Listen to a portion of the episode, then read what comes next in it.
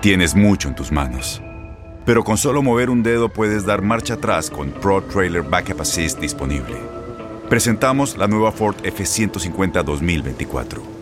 Ya sea que estés trabajando al máximo o divirtiéndote al máximo, esta camioneta te respalda porque está hecha para ser una parte indispensable de tu equipo.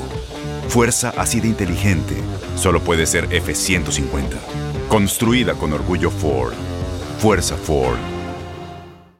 Aloha mamá. Sorry por responder hasta ahora. Estuve toda la tarde con mi unidad arreglando un helicóptero Black Hawk. Hawái es increíble. Luego te cuento más. Te quiero. Be All You Can Be, visitando goarmy.com diagonal español. El siguiente podcast es una presentación exclusiva de Euforia On Demand.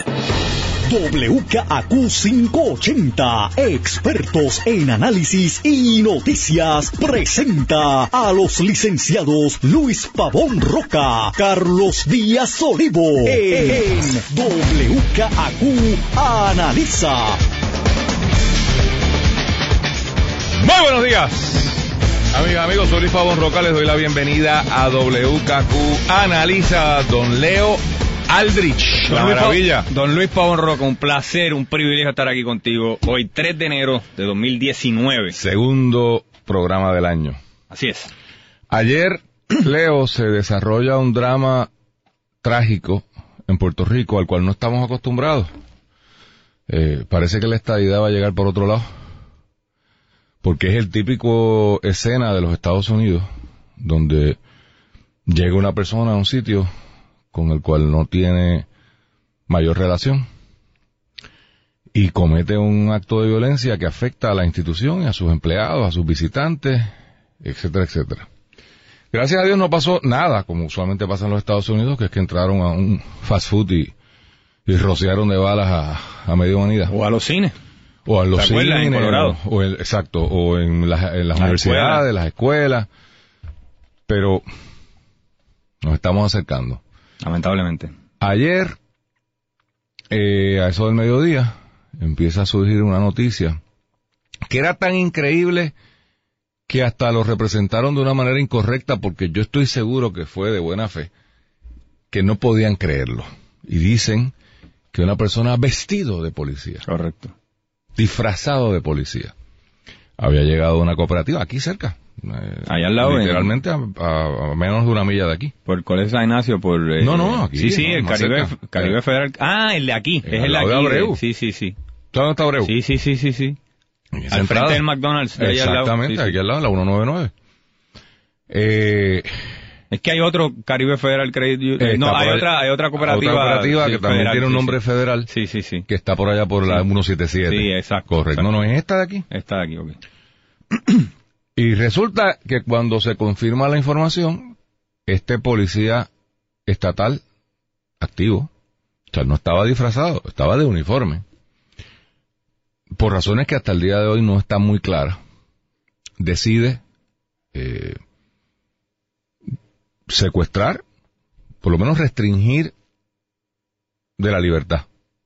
No sé si se configura el secuestro técnicamente hablando, pero ciertamente restringió la libertad en la medida en que no dejó salir, no dejó circular a la gente de la institución. Eh, vuelvo y repito, gracias a Dios no hubo eh, violencia en el sentido de, de heridos o de muertos, etcétera, etcétera. Pero te deja, la, la pregunta que yo me hago es, ¿y, y por qué pasó aquí? ¿Qué pasó aquí?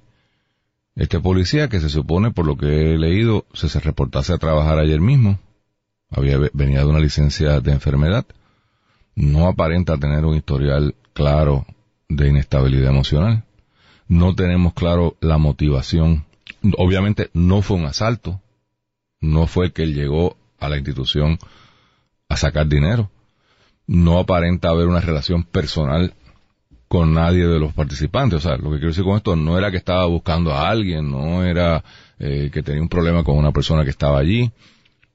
Sencillamente entra y, y, le afecta la vida a una treintena de personas. La solución para la policía es rápida, la- lo van a expulsar, lo van a destituir, me imagino que lo procesarán criminalmente algo, pero eso es la obviamente eso tiene que pasar. Es inexcusable el comportamiento de esta persona. Pero la pregunta es, ¿qué pasó aquí? O sea, es esto, y yo propongo que esté la punta del iceberg.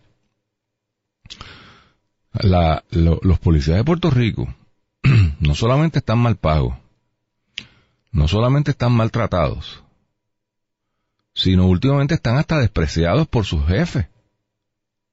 Este pájaro pesquera la semana pasada dijo, ah, si yo fuera policía ya me hubiese ido, o yo me iría. O sea, ¿cómo puede ser tan insensible? Por eso es que le digo animal.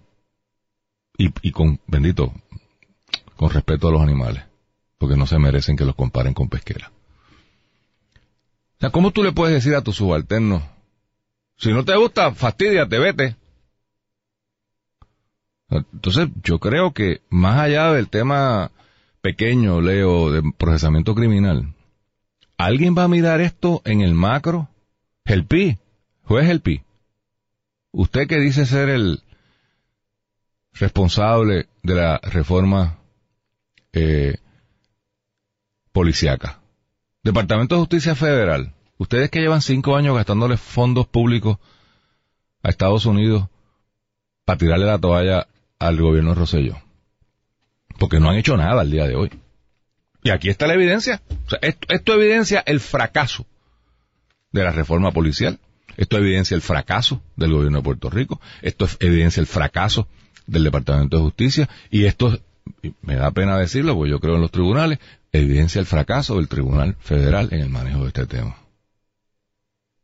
¿Qué vamos a hacer como país con unos seres humanos que dan lo mejor de sí mismos? Y yo, mi experiencia con los policías de Puerto Rico es que son unos entregados. Habrá algún corruptito que los Claro. de vez en cuando y habrá algún vagoneta por ahí, como en todo, como en todo gremio.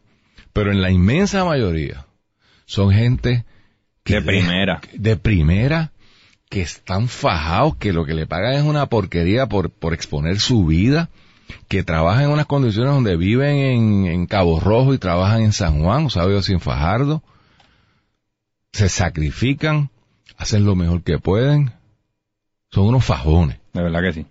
Y nosotros como país no hacemos nada y en la última edición de gobierno en la que está presente han botado la pelota, gerencialmente hablando, en el maltrato y en la falta de respeto. Entonces después nos sorprende que estas cosas pasen. Yo no sé qué estaba pasando por la mente de esta persona, no lo conozco, por supuesto. O sea, no sé. Pero esto no es normal.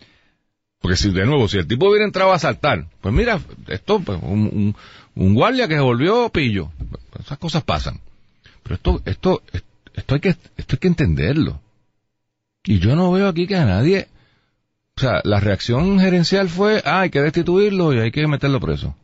O en un hospital psiquiátrico, me imagino yo. Un buen abogado lo, lo traerá una teoría de inimputabilidad o qué sé yo. Mira, ¿Cómo tú ves esto? Yo, yo creo que esto es un con- concurro con todo lo que te dices primero que todo. Eh, creo que esto es un grito de desesperación individual, pero también si lo llevas al macro colectivo. Yo quiero empezar por arriba, por pesquera. Eh, obviamente uno no puede los actos de una persona, de un ser humano, de un individuo eh, destemplados, por decirlo de alguna manera, no pueden atribuirse directamente a pesquera. Sin embargo, sin embargo, Crea la condición. sin embargo, la retórica, lo que uno dice es importante y el líder, y yo sé que a ti te ha pasado, a mí me ha pasado, yo me he permanecido en trabajos en que me siento mal pago, en que siento que estoy subutilizado porque mi jefe me motiva, inspira. me inspira y les tengo una lealtad brutal. En este caso, el jefe, el motivador, el líder, lo que está diciendo es, chacho, si yo fuera tú arrancaría independientemente de las condiciones salariales y laborales, cuando uno tiene un líder que lo inspira, cuando tiene un, un jefe que es tu modelo a seguir, tú coges el cantazo, tú coges sacrificio, pero aquí pues pasó lo contrario. Aquí la desesperanza fue hecha verbo cuando se dijo, si yo fuera ustedes, arrancaría. Porque las condiciones en la policía son tétricas. Obviamente cuando él se gana 200 mil dólares y, y tiene unas condiciones muy, super, muy superiores a los 25 mil, 30 mil que se gana un policía. Y evidentemente no hace mucho. Porque está en crisis todo lo que él dirige. Así que eso yo no sé lo, obviamente una acción particular no se puede ir di- directamente a pesquera, pero sí, como tú bien dices, crea las condiciones, crea un ambiente en que estas cosas pueden suceder y pueden prosperar. Eso por una parte. Por, por otra parte, esto es mm, sin duda alguna un grito de desesperación. Lo primero que yo pensé cuando oí esto, eh, así esporádicamente por, por la radio y por las redes, pues yo pensé, pues este señor está en aprietos económicos y va a asaltar un banco, eh, cosa que pasa Sí, sí, con sí. relativa frecuencia y no es endémico de Puerto Rico, pasa en todos lados. Eso fue lo primero que yo pensé, pues la cosa está mala y, y, y buscó una alternativa lo más, pero no es eso, o sea, es un grito de desesperación, él dice que quería llevar un mensaje, no obviamente. cuál es no mensaje. sabemos cuál es el mensaje, pero él entra y busca la manera de llamar la atención a su situación o a la situación del colectivo.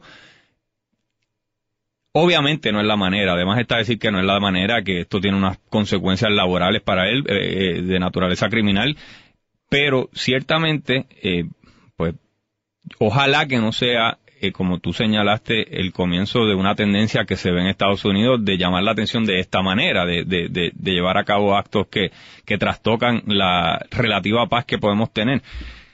Pero, sin duda alguna, cuando yo pensaba, este señor está buscando chavos en el banco, pues no tiene nada que ver con eso. Está, no hace ningún Eso tipo, no, no tiene sentido. no, no tiene sentido para nosotros en, en el aspecto ¿verdad? frío, lógico, eh, no tiene sentido. Lo que sí, en su mente, Esto no es un crimen callejero. esto no es un crimen callejero. Esto es algo más. Esto es un- y como tú bien señalaste, intimaste, esto va a tener unas repercusiones sobre la salud mental. Va a tener que examinarse esta persona desde el punto de vista jurídico, psicológico. ¿Cuántos más están ahí? ¿Cuán- esa es la pregunta, hermano. Y ¿Cuántos entonces, más ¿por qué? hay? Cu- porque la, la violencia de género que vimos, hay ocho- ocho- en el 2018 82 casos de policías, muchas veces que se, que son parejas policías que se mataba a la, usualmente a la mujer y después se mataba el hombre, así mismo. Eh, o sea que en la violencia de género es prevalece en la policía. De hecho, hay una estadística que es cuatro veces más frecuente en la policía que en otro, en otras agencias o en otro. O sea que esto ¿Hay un no- problema aquí? Hay un problema. Esto no es un, este es, como tú dijiste, este es el tip of the iceberg. Este es el MAC. Esto es con una lupa, con una lupa, pero esto está por ahí subyacente. Lo vemos con la violencia de género y ahora lo vimos con esto. Esto es un grito, un llamado de atención. Por favor, atiéndanos. No es la manera correcta de hacerlo, por supuesto que no. Pero ha habido tantas otras formas que han buscado estas personas, de hombres y mujeres en la policía. Mira, Luis, cuando yo fui arrestado en septiembre del año pasado, me llevaron al CIC, el segundo piso del CIC en Atorrey. Y lo he dicho y lo seguiré diciendo.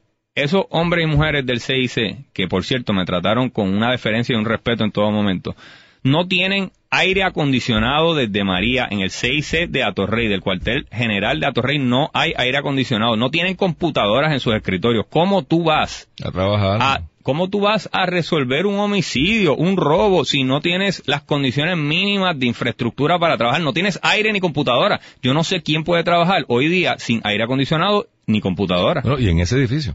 En, es, en el principal edificio. es un búnker. En el- exactamente. Sí, y con razón. Correcto. La policía. O sea, si es así en el principal edificio de la policía, Sí, que tú dejas para el imagínate cuartel de Caimito. Claro, chico. O sea que no justificamos esto, por supuesto, pero, No, no, no. pero, pero hay un contexto. Esto no pasa en un vacío. Pero es que mira lo que dice aquí don, don Henry Escalera, a quien distingo. Ayer está haciendo lo más que puede Ayer me de... preguntaban por qué le tiraba la toalla. No le tiró la toalla. Yo creo que él está haciendo lo mejor que puede. Pero, pero don Henry, no, no le diga a la gente que no le sorprende el autencentismo. Página, página, eh, yo no sé qué página es esta, 8. A ver. En el vocero. La 8, sí. No le sorprende el ausentismo. El periodista es Fernando Pereira. Y el dato, que, que, que de nuevo, esto para pelo. Entre despedida de año y año nuevo. O sea, en dos días. 31 de diciembre y 1 de enero. Se ausentaron 2.200 policías. ¿No fueron a trabajar?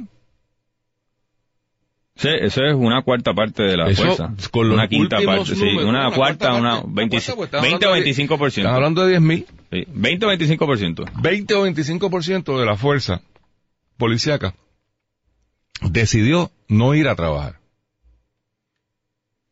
¿Por qué? De nuevo, la, la reacción que oigo de, eh, del secretario Pesquera es la punitiva. Ah, vamos a investigar y vamos a votar a todo lo que estaba. Muy bien, chévere. Que eso, como tú dices, va a pasar.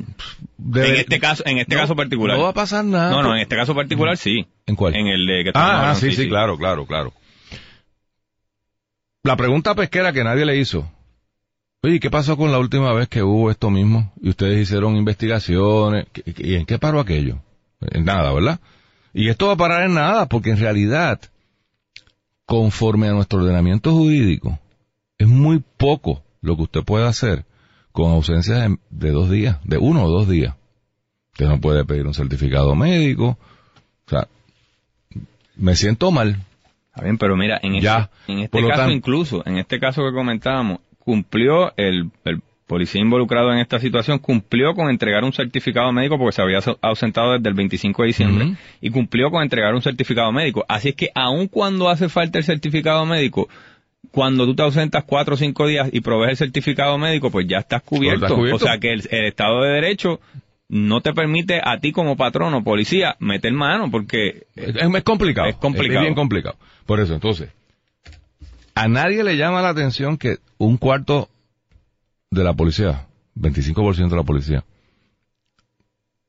no se sintieron motivados para trabajar en uno de los días más importantes porque es un día que mucha gente está de party, mucha gente está consumiendo alcohol, entre otras cosas, mucha gente se entretiene tirando tiros al aire y hay toda una campaña eh, privada y pública sobre lo de las balas al aire.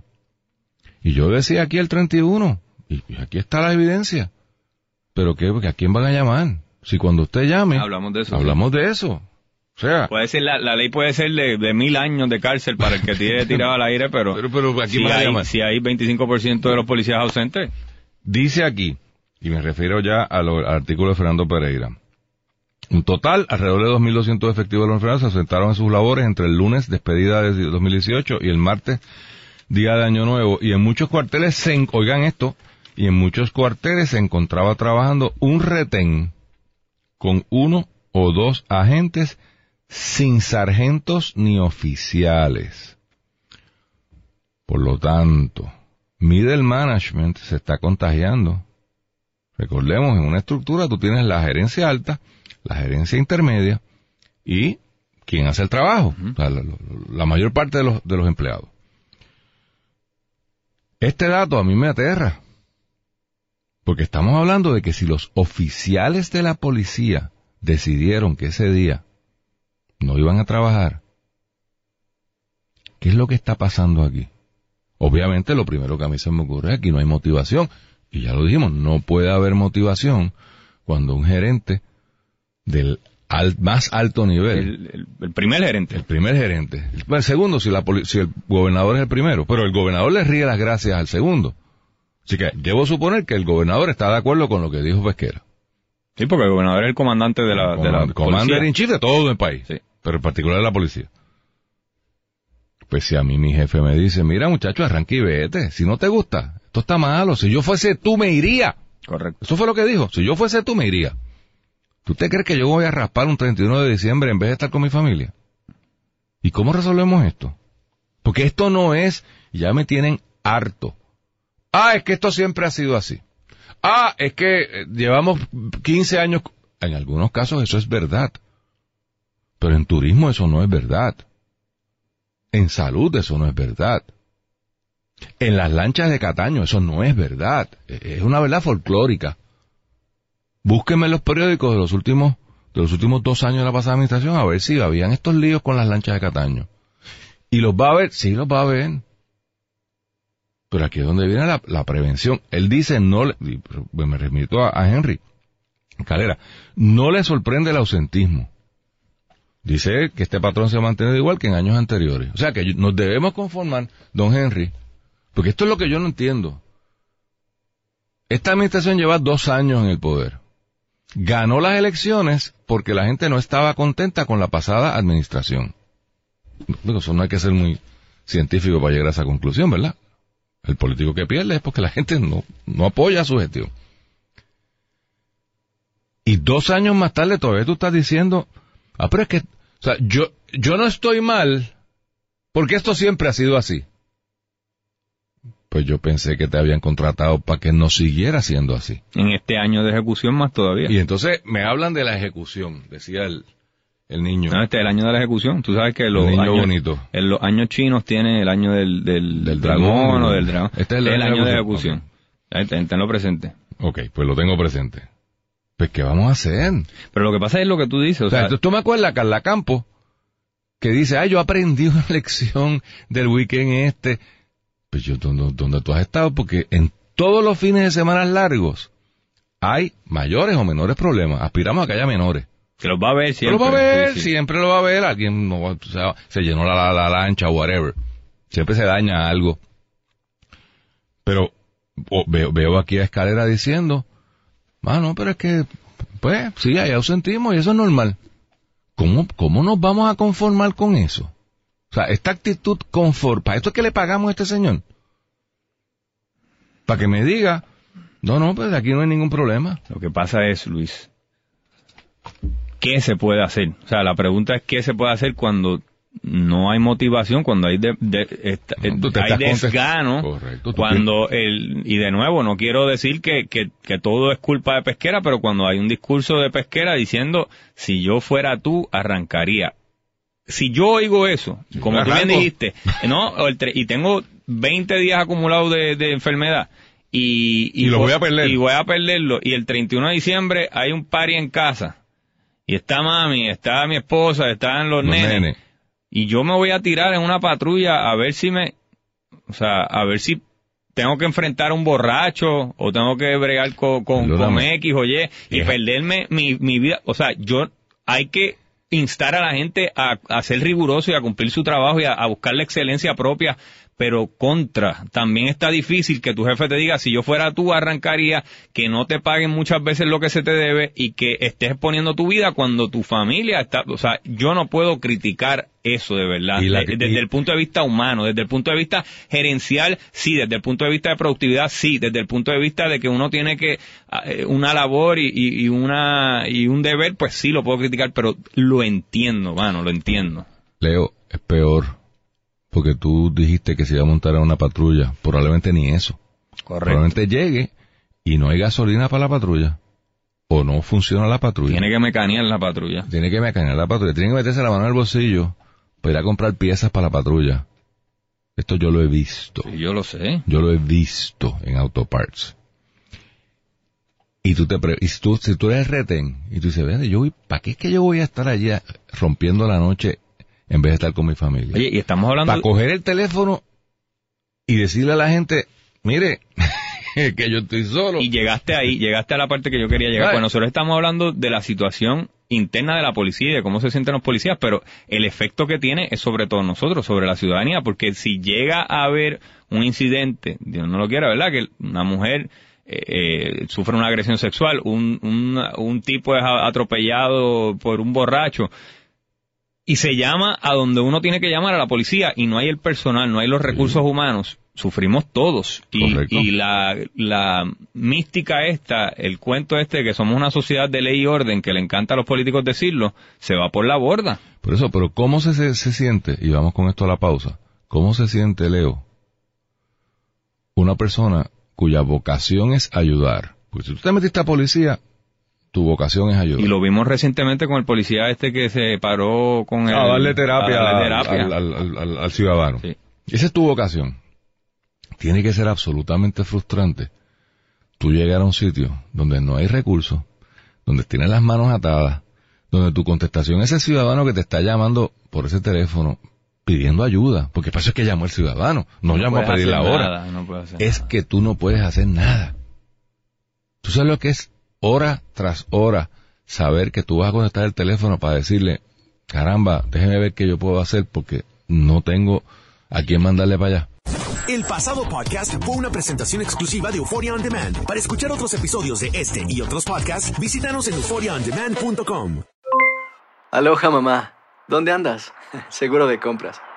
Tengo mucho que contarte. Hawái es increíble. He estado de un lado a otro con mi unidad. Todos son súper talentosos. Ya reparamos otro helicóptero Blackhawk y oficialmente formamos nuestro equipo de fútbol. Para la próxima te cuento cómo voy con el surf y me cuentas qué te pareció el podcast que te compartí, ¿ok? Te quiero mucho. Be All You Can Be, visitando goarmy.com diagonal español. Boost Mobile tiene una gran oferta para que aproveches tu reembolso de impuestos al máximo y te mantengas conectado. Al cambiarte a Boost, recibe un 50% de descuento en tu primer mes de datos ilimitados. O, con un plan ilimitado de 40 dólares, llévate un Samsung Galaxy A15 5G por $39.99. Obtén los mejores teléfonos en las redes 5G más grandes del país. Con Boost Mobile, cambiarse es fácil. Solo visita boostmobile.com. Boost Mobile, sin miedo al éxito. Para clientes nuevos y solamente en línea, requiere AroPay. 50% de descuento en el primer mes requiere un plan de 25 dólares al mes. Aplican otras restricciones. Visita boostmobile.com para detalles.